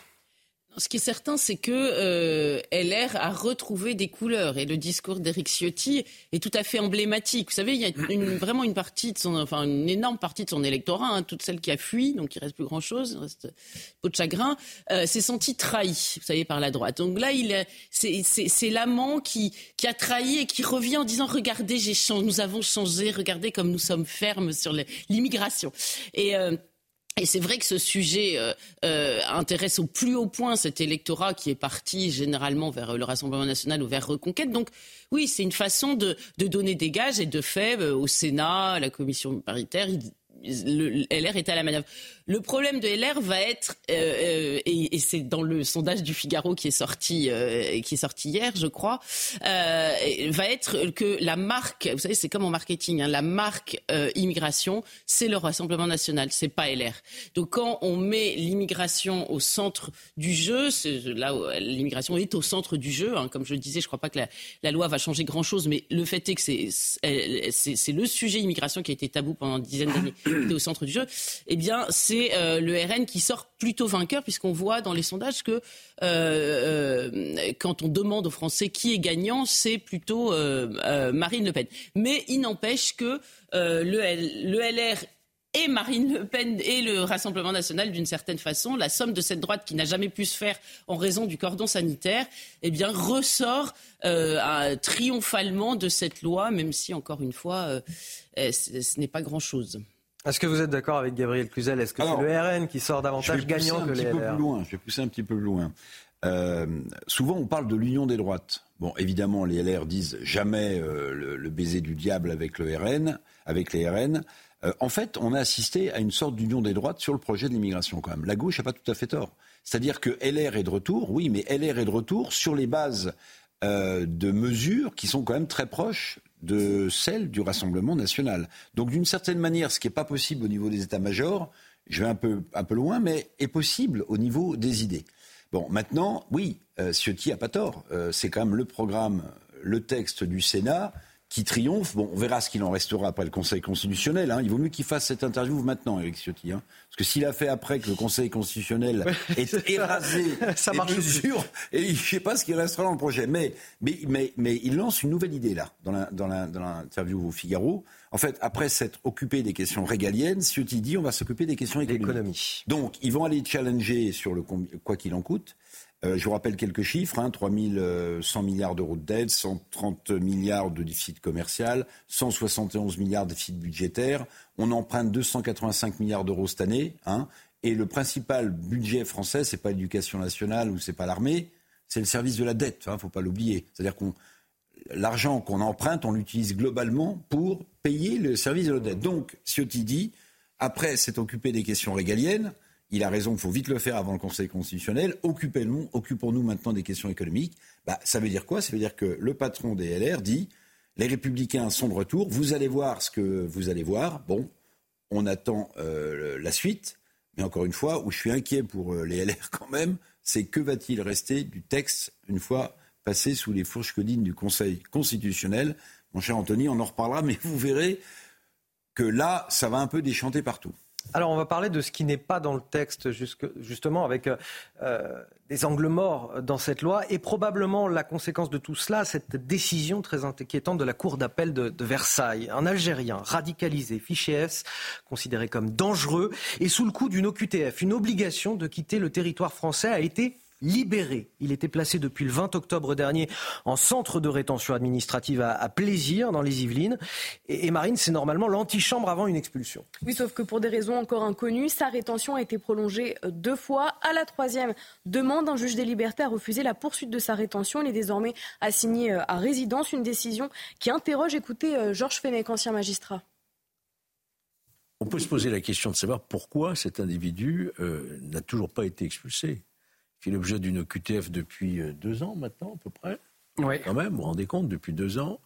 Il est, passé, il est placé en centre de rétention administrative, prolongation, prolongation. On peut imaginer que le juge a considéré que ce délai de rétention s'éternisait trop, que le, pouvoir exécutif, en espèce de mise de l'Intérieur, devrait faire exécuter cette mesure euh, d'expulsion. Et on se retrouve devant l'impuissance, à nouveau, euh, des pouvoirs publics pour euh, expulser. Double problème qu'on entend là. la justice qui manifestement ne protège pas les Français en remettant en liberté quelqu'un qui est radicalisé, fiché F, considéré comme dangereux et sous le coup d'une OQTF, et de l'autre côté, quelqu'un qu'on n'arrive pas non plus à expulser. C'est d'ailleurs pour ça que la justice le remet en liberté deux problèmes euh, auxquels, manifestement, la loi immigration qui est proposée aujourd'hui ne répond pas.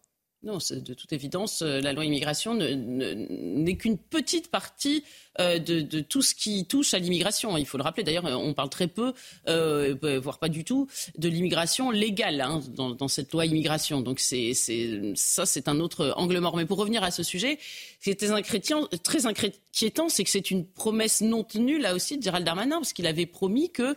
Après l'attaque d'Arras, effectivement. Mais oui, avait, après l'attaque d'Arras, il avait dit que les individus radicalisés présentant un, danger pour notre pays seraient expulsés. Vers là, on a la preuve patente que que, ce n'est pas le cas.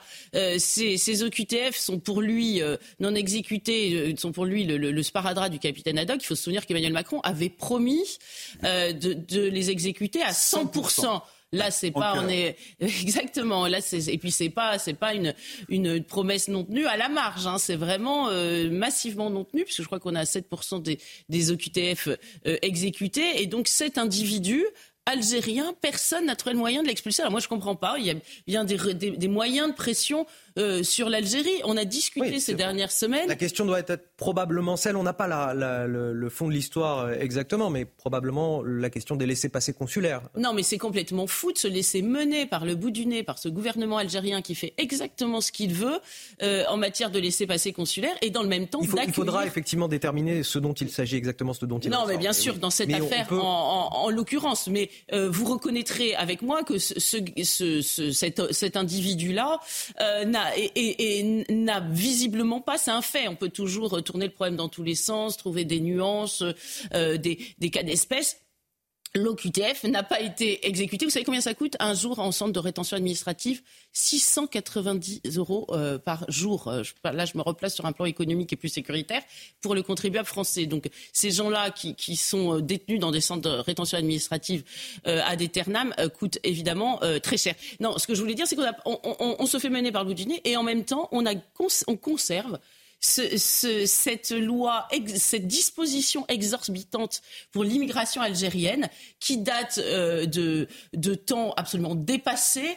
Euh, nous n'avons pas été capables de, revenir là-dessus. C'est le député euh, Michel Tabarot qui l'a porté à l'Assemblée, qui a essayé de, faire en sorte que ces dispositions pour l'immigration algérienne tout à fait incroyables soient supprimées et qui fait qu'aujourd'hui l'immigration algérienne ne rentre pas dans le cadre de la loi. Euh, de, la nouvelle loi, par exemple, hein, euh, eh bien, euh, nous, avons été incapables de rien faire. Et donc, nous sommes dans une relation de faiblesse incroyable vis-à-vis de l'Algérie. Et vous savez, c'est Xavier Driancourt, l'ancien ambassadeur de France en Algérie, qui disait c'est un gouvernement qui ne comprend que le rapport de force. Et il a compris que la France était faible.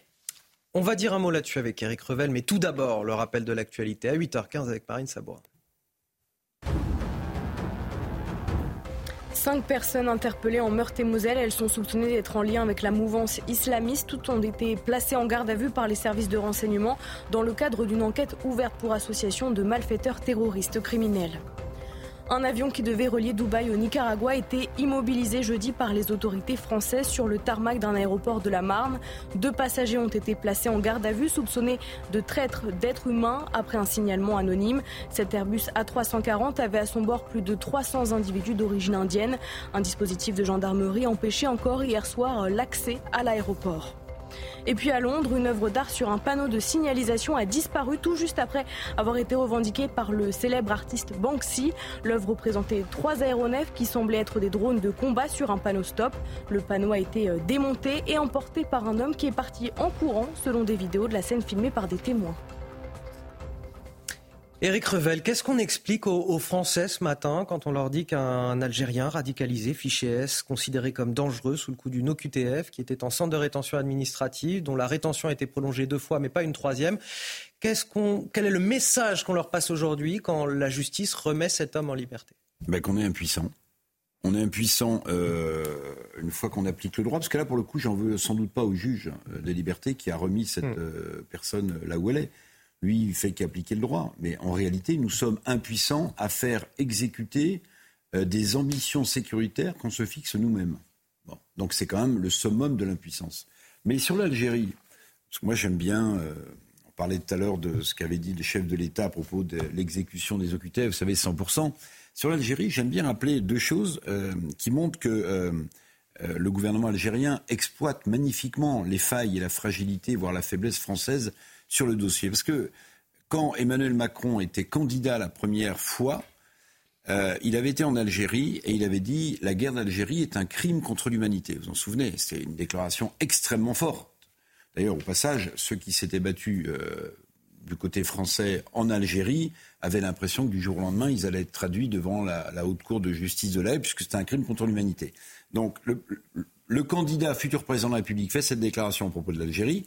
Et il pense qu'il va se mettre d'ailleurs le gouvernement algérien dans la poche s'il est élu, ce qu'il sera élu. Puis quelques années plus tard, le même dit mais en fait, les militaires en Algérie se servent de la guerre d'Algérie comme d'une rente mémorielle. Sous-entendu, ça suffit. Euh, cette culpabilité euh, qu'on nous met, qu'on nous met, qu'on nous met, qu'on nous met, j'en tiens plus compte parce qu'en fait, la junte militaire algérienne au pouvoir explique ses propres échecs par le fait qu'elle met toujours en avant la guerre d'Algérie pour l'expliquer. Et eh bien vous voyez que en même temps sur le dossier, qui est tellement une plaie encore ouverte, la guerre d'Algérie, ne fonctionne absolument pas. Pire, il nous affaiblit. Il nous affaiblit parce que le gouvernement algérien comprend très bien qu'entre ces deux déclarations, il y a du en même temps, il y a un président qui hésite et donc une France qui perd en force et en pouvoir de conviction. Donc le gouvernement algérien a voulu proposer, euh, un, voulu, voulu demander un laissez-passer consulaire pour récupérer son OQTF. Il dit, chers amis, je vous rappelle, après les fêtes de fin d'année, on verra ce qu'il en est. Point final. Donc, le juge français, il fait son boulot. Euh, il, remet en, liberté euh, ce type qui aurait dû être expulsé depuis deux ans. Depuis deux ans. Bon, ben voilà, toute la situation, j'ai essayé de vous la résumer de manière synthétique. Je ne sais pas si j'étais convaincant, mais vous voyez ces deux déclarations, de celui qui allait être président de la République et celui qui est devenu, c'est absolument incroyable. Je voudrais qu'on évoque la question de la délinquance dans les transports en commun d'Île-de-France. Quel est le profil des mises en cause? 69% d'entre eux sont de nationalité étrangère selon les derniers chiffres du ministère de l'Intérieur. Ce sont essentiellement des hommes. Les détails avec Célia Barotte du service police-justice de CNews. Dans les transports en commun, les voyageurs sont la cible de jeunes délinquants étrangers. En 2022, en Ile-de-France, ce sont près de 65 000 usagers qui ont été victimes de vols, plus de 5 000 de vols avec violence et 3 433 de coups et blessures volontaires. À 87%, les auteurs délinquants sont des hommes et près de 30% d'entre eux sont mineurs. 41% ont moins de 30 ans. Si les victimes sont à plus de la moitié françaises, en Ile-de-France, sur les 7450 personnes mises en cause pour vol et violence, 69% sont de nationalité étrangère, dont une grande partie vient du Maghreb ou encore d'autres pays d'Afrique. Minoritaire dans les outrages et coups et blessures volontaires, la part des délinquants étrangers est de 62% pour les violences sexuelles et 92% pour les vols sans violence. Selon le ministère de l'Intérieur, cette surreprésentation de mineurs étrangers dans les transports en commun semble liée au moins en partie à l'existence de filières de criminalité organisée. Gabriel Cluzel, un, commentaire sur ces chiffres Si nous cherchions euh, à savoir euh, pourquoi la France était massivement enfin les Français s'exprimaient massivement pour la loi sur l'immigration, bah, c'est euh, notamment en raison de ces chiffres. Je pense qu'à gauche, on va nous dire que les chiffres sont, sont, sont racistes et qu'il y a que cette seule explication.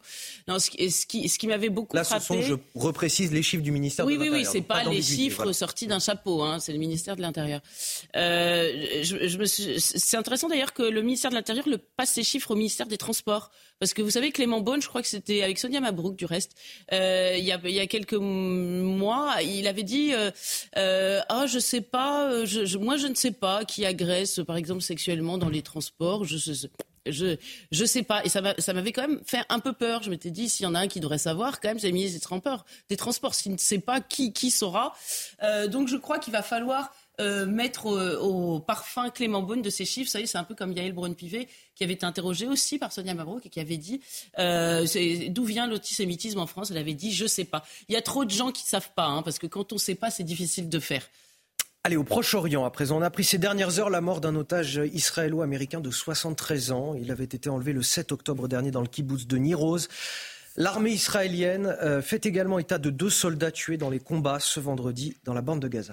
Dans le même temps, à New York, le Conseil de sécurité de l'ONU vient d'exiger l'acheminement à grande échelle de l'aide humanitaire euh, à Gaza sans appeler à un cessez-le-feu. La résolution a été adoptée euh, par 13 voix pour et deux abstentions. Nous retrouvons Antoine Estève et Stéphanie Rouquet depuis Tel Aviv. Antoine, l'ONU demande la, libération inconditionnelle des otages. C'est un nouvel espoir pour les familles.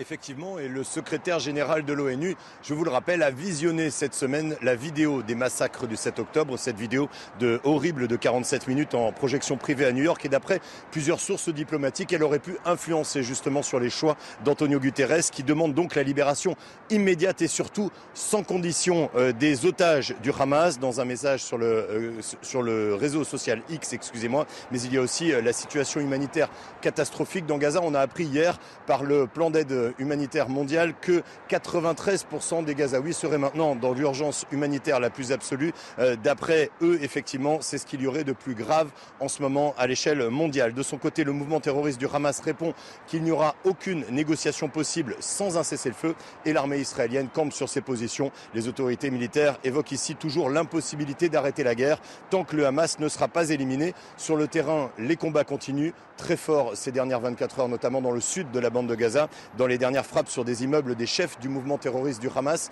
l'armée israélienne a retrouvé dans des décombres la pièce d'identité du chef militaire du Hamas dans Gaza, Mohamed Deif. Merci à vous Antoine Estève en, direct de Tel Aviv. Merci également à, Stéphanie Rouquet qui vous accompagne. Dans quelques instants, on verra justement votre reportage euh, inédit auprès des équipes médicales qui accompagnent les soldats de Tsahal. Ce sera juste après la pause. Nous serons toujours avec Marine Sabourin, euh, Revel, Gabriel Cluzel et Harold Iman pour décrypter l'actualité internationale. A tout de suite sur CNews.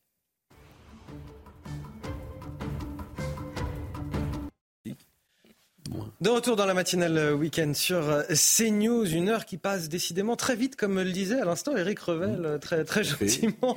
le petit café qui est servi et le décryptage de l'actualité avec vous, Eric, avec Gabriel Cluzel, Harold Iman et bien sûr Marine Sabourin pour les JT. Voici la une de votre journal de 8h30. Notre reportage inédit ce matin.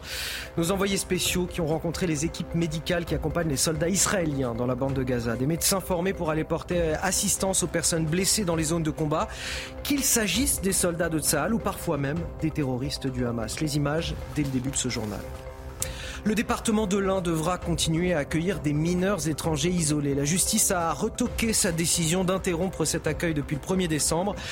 Le conseil départemental se dit pourtant débordé par l'arrivée de jeunes migrants et en manque de moyens pour les héberger. Ce rassemblement hier soir à Saint-Denis, rassemblement en soutien à une élue municipale violemment agressée par deux hommes masqués en pleine rue. Une agression probablement liée à son statut, explique la mairie. Les auteurs sont toujours en fuite. Les habitants, eux, expriment leur ras-le-bol face aux violences quotidiennes qui gangrènent la ville. Le reportage à suivre. Au Proche-Orient, on a appris euh, la mort ces dernières heures d'un otage israélo-américain de 73 ans. Il avait été enlevé le 7 octobre dernier euh, dans le kibbutz de Niroz. L'armée israélienne fait également état de deux soldats euh, tués dans les combats ce vendredi dans la bande de Gaza. On vous montre ce matin le reportage de nos envoyés spéciaux. On vous emmène euh, auprès des sections médicales qui portent assistance à l'armée israélienne, Marine. Oui, elles viennent en aide aux soldats, mais également aux populations locales, des médecins qui travaillent dans des conditions inédites. Ils racontent leur quotidien nos journalistes Stéphanie Rouquier et Antoine Estève. Regardez.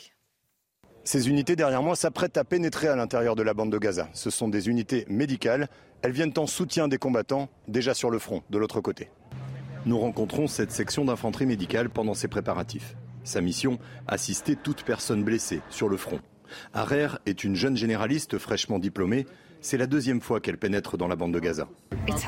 C'est dur, c'est vraiment dur d'être médecin sur le champ de bataille, mais c'est notre raison d'être. On est là pour s'occuper de tous ceux qui en ont besoin, le plus près possible de la ligne de front. Ces équipes soignent beaucoup de blessures par balle ou des victimes d'explosions. Des soldats israéliens, bien sûr, mais aussi d'autres blessés qui demandent de l'aide au milieu des combats. Oui, parfois on s'occupe de la population locale. De la même façon qu'avec nos propres soldats. On s'occupe même de soigner les terroristes, ceux qui ont besoin d'être sauvés. Parfois on le fait, c'est dans notre déontologie. L'une des priorités, c'est d'acheminer le plus de sang possible pour transfuser les blessés sur place. La veille, ils ont sauvé la vie de deux soldats grâce à cet équipement. C'est un super congélateur pour le sang. C'est sans doute le plus grand progrès dans notre matériel durant cette guerre.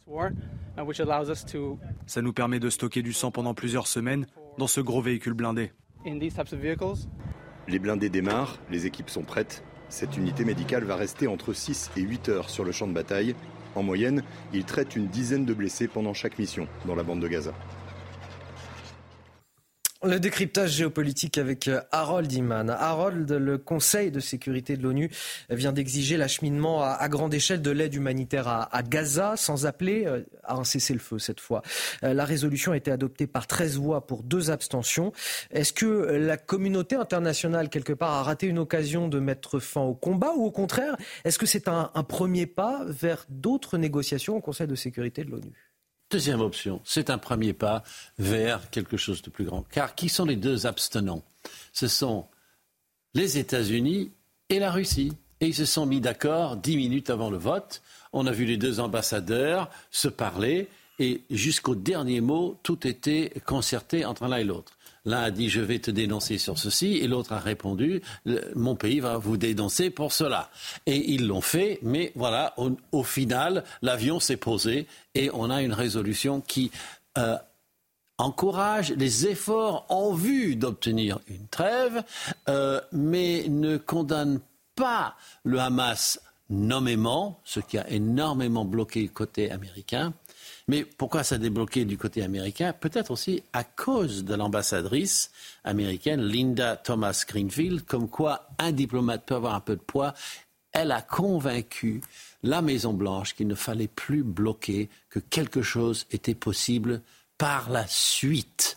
Mais voilà, dans l'état actuel des choses, c'est juste une facilitation des aides humanitaire qui va être mise en place. Merci euh, Harold. Éric Revel, un commentaire. Oui, parce qu'on on entendait tout à l'heure euh, Antoine Estève, l'envoyé spécial de CNews, nous expliquer que euh, le secrétaire général de l'ONU avait donc visionné les 47 minutes d'images d'horreur des pogroms vécus par Israël le 7 octobre, hein, c'est bien ça, et que après la vision de ces horreurs, le secrétaire général de l'ONU aurait peut-être changé un peu d'avis. Mais vous vous rendez compte c'est-à-dire que ce monsieur qui a fait des déclarations quand même incroyables euh, sur, sur Israël, sur euh, l'obligation d'un cessez-le-feu immédiat, dit maintenant que grâce à la vision de ces images, c'est bien ce qu'a dit Antoine Estef, hein, grâce à, la vision de ces images, il a sans doute changé un peu sa façon d'aborder euh, le conflit entre le Hamas et Israël. Je trouve ça absolument incroyable. C'est-à-dire que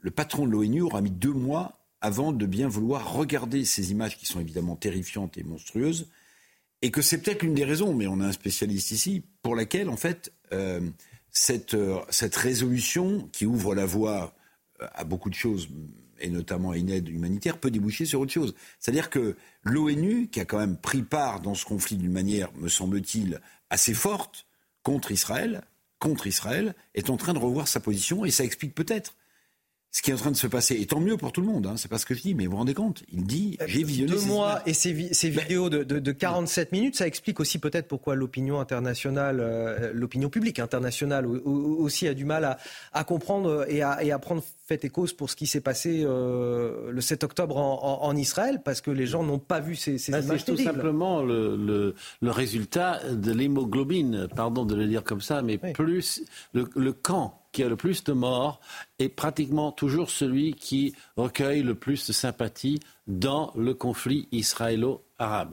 Ce n'est pas la qualité de, l'acte, ce n'est pas sa nature, je veux dire, ce n'est pas euh, l'intention qui compte pour les gens, c'est juste les photos de euh, morts. Et on a vu ça pour la deuxième intifada, c'était très très clair. On regardait combien d'Israéliens mouraient dans des pizzerias de Jérusalem explosées et combien de Palestiniens à Jénine euh, mouraient dans des actions de l'armée israélienne. Et au final, vous avez presque euh, les sondages d'opinion qui suivaient le nombre de, de morts. C'est triste, mais pour l'opinion publique, c'est comme ça que ça marche. Gabriel Fuzel c'est vrai que moi j'ai vu ce film et euh, on n'en ressort pas euh, indemne.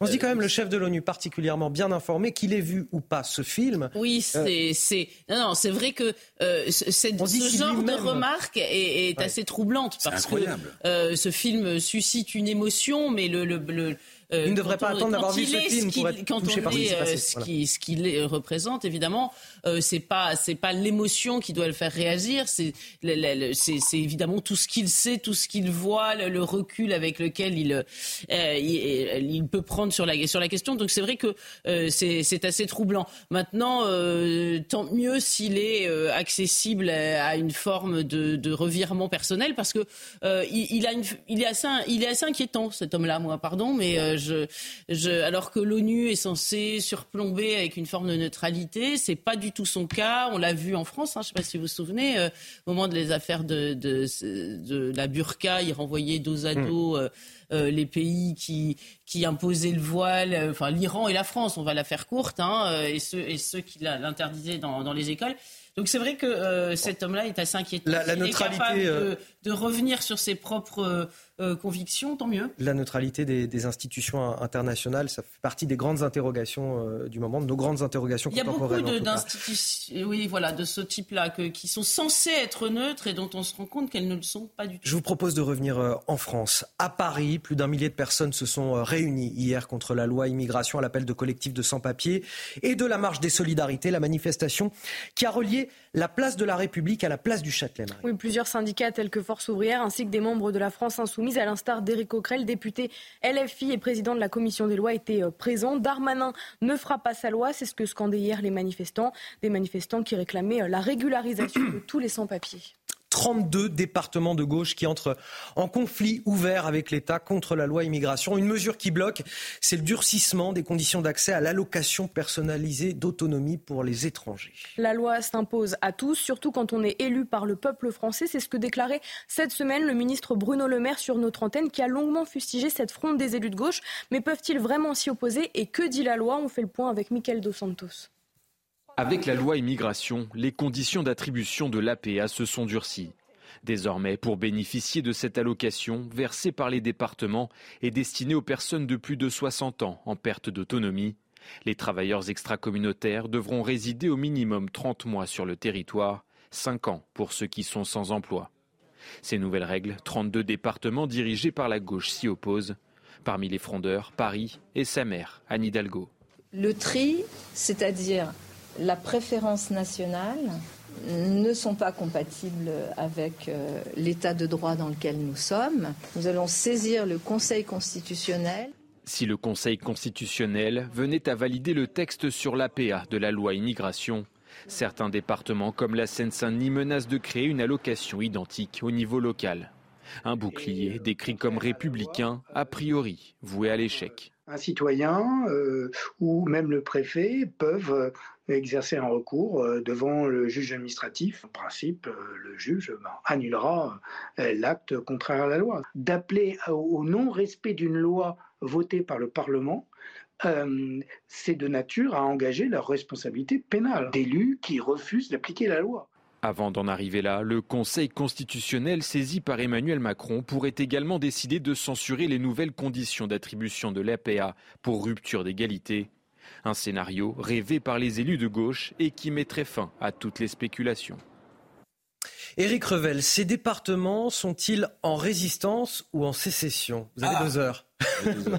bah, si vous voulez, euh, ils sont en sécession. Enfin, c'est dit par le constitutionnaliste. Dès l'instant où vous appliquez pas une loi, vous pouvez être contre ou pour. Hein, c'est pas le sujet. Je, comprends ce que dit euh, une partie de la gauche. Hein. Bon, avec leur logiciel. Je en tout cas, on peut l'entendre. Mais, oui, mais, mais si vous voulez, dès l'instant où euh, vous refusez, ça s'appelle une sécession. C'est-à-dire que vous avez une idéologie ou une morale pour la gauche, en l'occurrence, qui est au-dessus des lois de la République. Donc, c'est pas possible. Imaginez un peu le contraire. Imaginez que euh, Ciotti fasse donner l'ordre que telle loi qui ne plaît pas au LR euh, ou au RN à l'Assemblée nationale, il demande à ses élus euh, de ne pas l'appliquer et de proposer autre chose. Mais qu'est-ce qu'on ne dirait pas euh, à ce moment-là? C'est absolument incroyable. Et puis, comme la gauche aime bien l'histoire, je, je, lui dis il faut se méfier quand même. Parce que dans les années 70-80, moi qui ai un petit peu d'épaisseur, de bouteille, euh, c'était plutôt la gauche euh, et euh, les syndicats de gauche qui étaient hostiles à l'immigration. Et c'était plutôt la droite et le patronat, même si c'est un peu le cas aujourd'hui, qui étaient plutôt pour l'immigration. Donc vous voyez, on est complètement à front renversé. C'est pas pour autant que la gauche était fasciste. En tout cas, je ne l'ai pas entendu à ce moment-là. Et puis si on remonte un peu plus loin, c'est même plus terrible encore que ça pour la gauche, parce qu'au moment de la SFIO, juste avant le Front populaire, j'ai vérifié, il y a une loi en 1931 qui est proposée par le groupe socialiste à l'Assemblée nationale, qui est une loi de préférence nationale en matière de main-d'œuvre française. C'est écrit comme ça. C'est la gauche qui faisait voter ça. Est-ce que pour autant on accusait la gauche d'être euh, le, fascisme absolu? Non. Donc vous voyez, tout ça, c'est quand même de la posture, voire de l'imposture. Mais surtout, moi, je suis extrêmement inquiet parce que dans une société hyper fracturée, je le dis à chaque fois, mais je le pense comme, comme est la société française, voir des élus, patrons de département qui refusent d'appliquer la loi de la République ou de la France, c'est un véritable sujet. Et moi, j'attends que le président de la République tape du poing sur la table. il faut respecter la République et les institutions. Vous savez ce qui va se passer Le Conseil constitutionnel va vider en fait la loi de sa substance et les patrons de département vont rentrer dans le rang en disant on a gagné. Bon, voilà, on en est là en France. Éric Ciotti a appelé euh, Gabriel Cluzel à la, fermeté euh, dans, une lettre à la, Première ministre Elisabeth Borne. Est-ce que vous estimez effectivement euh, qu'il va falloir, si toutefois la mesure n'est pas retoquée par le Conseil constitutionnel, se montrer ferme à l'égard des départements qui n'appliquent pas la loi? Oui, vous avez raison, mais je crois qu'Éric Revel a tout dit. C'est l'opérette, c'est le fameux petit théâtre antifasciste dont avait parlé Lionel Jospin dans, dans un, le registre euh, de l'immigration. C'est euh, évidemment, euh, on sait très bien que cette loi va sans doute être vidée de sa substance, comme l'a dit Éric Revel, qu'il n'y a déjà pas grand-chose dans cette loi, donc les départements font leur, leur, leur, petit cirque nos passaran, mais évidemment personne n'est dupe. Euh, c'est vrai que c'est troublant parce que ces départements, euh, les, d'ailleurs personne ne va voter. Je ne sais pas si vous avez remarqué au départemental, tout le monde s'en fiche, mais en réalité, ils ont, c'est pas parce qu'ils sont pas incarnés, parce que finalement on ne sait pas qui les représente, euh, que ils n'ont pas des pouvoirs forts. Mmh. Donc c'est vrai que en, l'occurrence, ils jouent un peu comme ça, sous la fronde aux, grands féodaux qui ne, ne, veulent pas accepter la loi. Mais alors il faudra qu'ils acceptent aussi qu'il y ait des départements, par exemple, qui refusent les migrants. si chacun devient, commence à avoir sa petite euh, euh, législation personnelle. Euh, Je vais vous montrer une image, vous allez la commenter, qui relève aussi du petit théâtre politique, le maire de Bègle, le maire écologiste de Bègle, Clément Rossignol-Puech, qui en opposition à la loi immigration, vous le voyez sur cette image, a décidé de voiler la Marianne de la mairie. alors Gabriel Cluzet, un mot sur cette image. On dirait le Gorafi. Je ne sais pas qui l'a conseillé, mais c'était pas le, geste de communication le plus heureux. Parce Alors c'est presque un tir contre son camp. Hein. voilà, donc on a l'impression qu'il a couvert d'une burqa. Marianne, je ne sais pas si c'est pour euh, euh, prophétiser ce que pourrait devenir la France euh, in fine avec une immigration massive. mais c'est vrai que c'est assez troublant. Bon, lui aussi, il a voulu faire son, son son Jean Moulin en carton, mais je suis pas sûre que, ce, là, en l'occurrence, ce soit une bonne idée. Lui parlait, euh, je précise, mais il parlait du voile du deuil, en tout cas. Et c'est vrai que l'image est, est, assez choquante. Quand même. Oui, juste, euh, je vérifiais, donc je pense que j'ai bon dans ma vérification. Euh, il y a un personnage qu'on aurait dû entendre sur cette affaire des départements et qu'on n'a pas entendu, c'est le président de l'ADF, l'Association des départements de France, François Sauvadet. Bah oui, c'est le patron des ah départements de France. Donc on aimerait quand même que le patron des départements de France remette, remette un peu d'ordre dans, dans cette cacophonie. Bon alors j'imagine que c'est compliqué pour lui entre la gauche et la droite, mais il y a une tutelle. Il y a une tutelle. Avant, c'était Dominique Bussereau, maintenant, c'est François Sauvadet. Il est grand et costaud, François Sauvadet, donc euh, il faut qu'il donne de la voix. Qu'est-ce qu'il en pense, le président de l'ADF on n'en sait rien. On n'a pas fini de parler des départements de, France, on va encore en parler dans, un instant. mais, tout d'abord, 8h45, que de transition. 8h45, le rappel de l'actualité, Marine Sabourin. Les députés de gauche ont officiellement euh, saisi le Conseil constitutionnel sur la loi immigration hier soir. Ils contestent la totalité du texte et dénoncent un nombre record d'articles contraires aux principes de la Constitution. Ils devraient être auditionnés début janvier pour présenter leurs arguments. Les sages ont un mois pour statuer. Le Conseil de sécurité de l'ONU exige l'acheminement à grande échelle de l'aide humanitaire à Gaza sans appeler à un cessez-le-feu. La résolution a été euh, adoptée par 13 voix pour et 2 abstentions.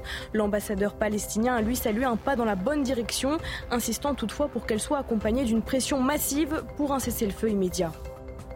Et puis Bison euh, futé voit orange dans le sens des départs à l'échelle nationale. Pour ce premier week-end des vacances de Noël, la circulation sera particulièrement dense aujourd'hui, notamment en Ile-de-France et en Auvergne-Rhône-Alpes. Bison futé conseille d'éviter l'autoroute A6 entre Beaune et Lyon toute la journée. Il faudra donc prendre son mal en patience ce samedi si vous prenez la route. Et on va partir dans l'un à présent. Euh, le 1er décembre, le département avait suspendu l'accueil des mineurs étrangers isolés, mais la justice a suspendu cette décision. Oui, le département fait face à une augmentation massive des arrivées euh, de mineurs isolés depuis le début de l'année, et ce, malgré l'ouverture de 150 places.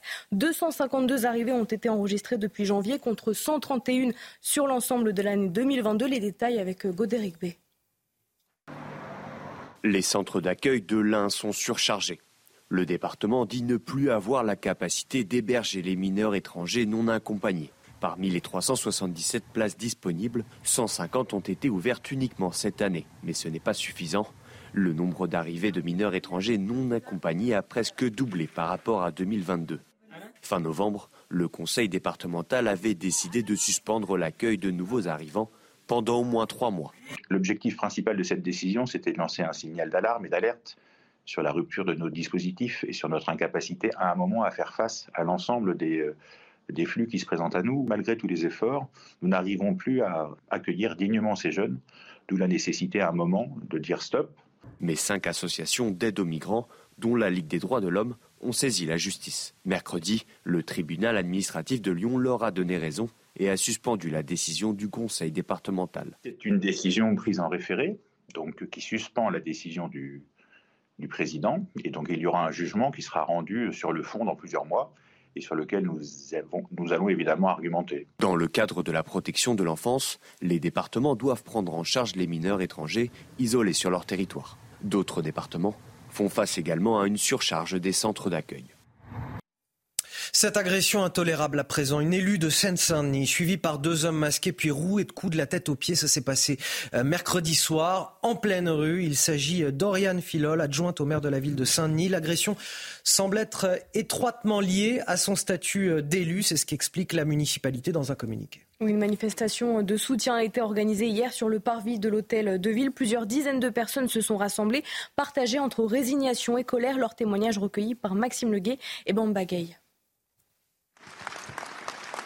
Des applaudissements pour un rassemblement chargé en émotions. Deux jours après la violente agression dont a été victime l'élu de Saint-Denis, le maire de la ville, accompagné de Valérie Pécresse, a tenu à lui apporter son soutien. Il dénonce la lâcheté et l'ignominie d'une telle attaque. Ce qu'il y a de particulier finalement, c'est que euh, il y a fort à penser euh, qu'elle, euh, dans cette affaire, elle a été ciblée spécifiquement. Ciblée très probablement parce que c'était une élue, et probablement parce que c'était euh, une femme. Des habitants de Saint-Denis indignés devant la gratuité d'une telle agression, mais des riverains qui ne sont pas surpris pour autant. Ici, les violences sont quotidiennes. Tous les jours, il y a des gens qui se font agresser. Tous les jours à Saint-Denis, il y a des gens qui se font violenter, agresser, hommes, femmes. Je trouve que maintenant, on ne peut plus marcher en sécurité dans la, dans, la rue, quoi qu'il arrive. Alors je dirais, je dirais, un message que je voudrais dire, euh, dire stop aux violences ce n'est plus euh, possible.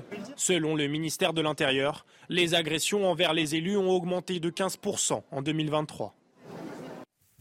8h50, on arrive déjà à la fin de cette émission. Une heure... Ça passe décidément très vite, Eric Revel. On est bien d'accord. vous avez trop parlé. Ah bah, certainement, c'est de la faute d'Harold et Gabriel, bien sûr. Mais Harold et Gabriel. Ah, surtout Harold Iman. euh, Eric Revel, qui rend donc euh, hommage ce matin au monde rural et aux chasseurs de notre pays avec euh, sa veste. Certains l'auront remarqué sur les réseaux. Mais euh, Comment? C'est bien que vous ne soyez pas. Mais regardez, c'est un petit côté. non? Monsieur, Monsieur très élégant, ça passe très bien le week-end. Marine Sabourin, merci infiniment. On se retrouve demain. demain. Harold Iman et bien sûr Gabriel Cluzel. Euh, demain, 6h55, si je ne me trompe pas, pour la matinale euh, week-end. Vous restez avec nous sur CNews. Tout de suite, l'heure des pros avec Elliot Deval.